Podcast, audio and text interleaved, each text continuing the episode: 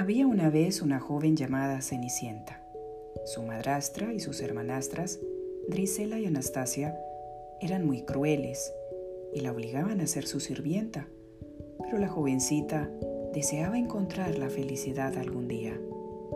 Cenicienta hacía todas las tareas domésticas y hasta le servía el desayuno en la cama. Todas las mañanas subía las escaleras haciendo equilibrio con tres bandejas. Cenicienta decía, Buenos días. Pero Drisela y Anastasia solo tomaban su bandeja al igual que la madrastra, que después de hacerlo le gritaba, Continúa con tus labores. En un castillo no muy lejano, el rey estaba preocupado. Quería que su hijo, el príncipe, se enamorara y se casara.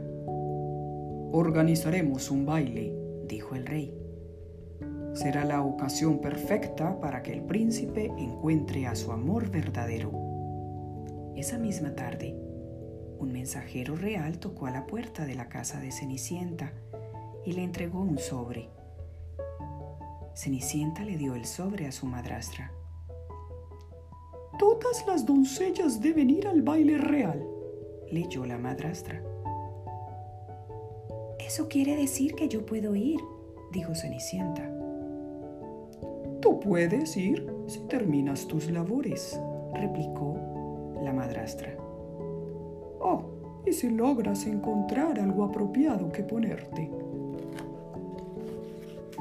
Cenicienta encontró su viejo vestido rosa. Estaba segura de que podría arreglarlo para que fuera apropiado para el baile del príncipe. Pero antes de que pudiera dar una sola puntada, sus terribles hermanastras gritaron, ¡Cenicienta! Jack y Gus, dos ratoncitos, sabían que Cenicienta nunca terminaría su vestido a tiempo y con ayuda de los demás ratoncitos y pajaritos lo arreglaron para ella.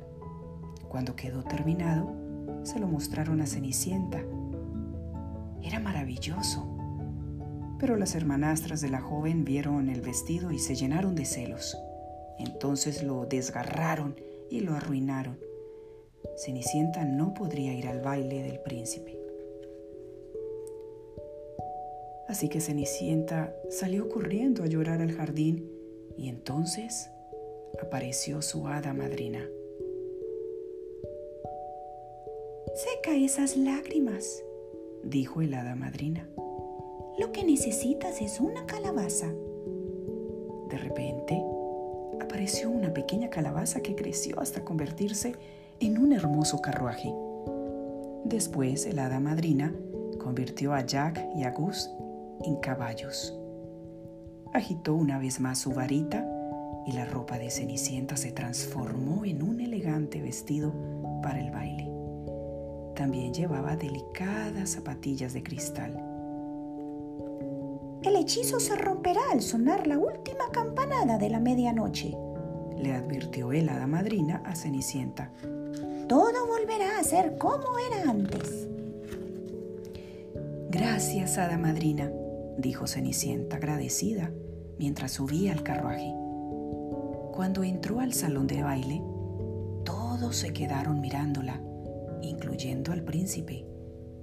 Ella era la doncella más hermosa.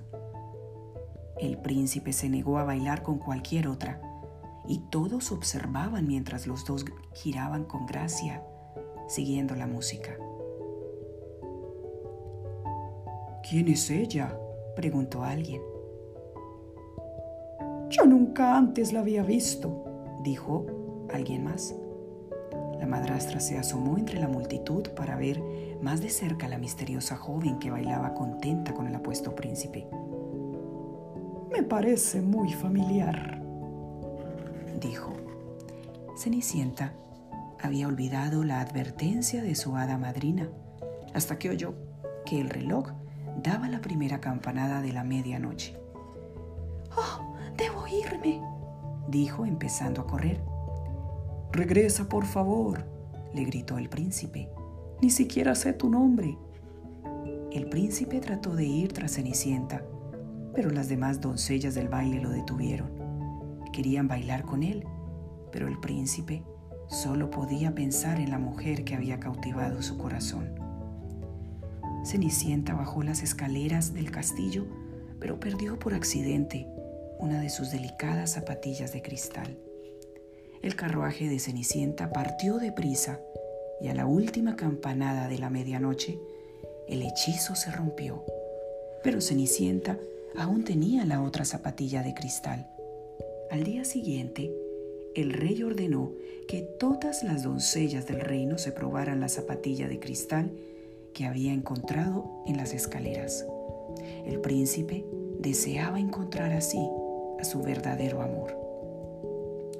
La madrastra pensó que quizás Cenicienta era quien había bailado con el príncipe. Sabía que la zapatilla le quedaría, así que la encerró en su cuarto.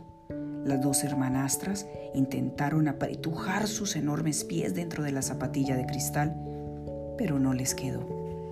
En ese momento, Cenicienta logró salir de su cuarto, pero antes de que pudiera probarse la zapatilla, ésta cayó al suelo y se rompió.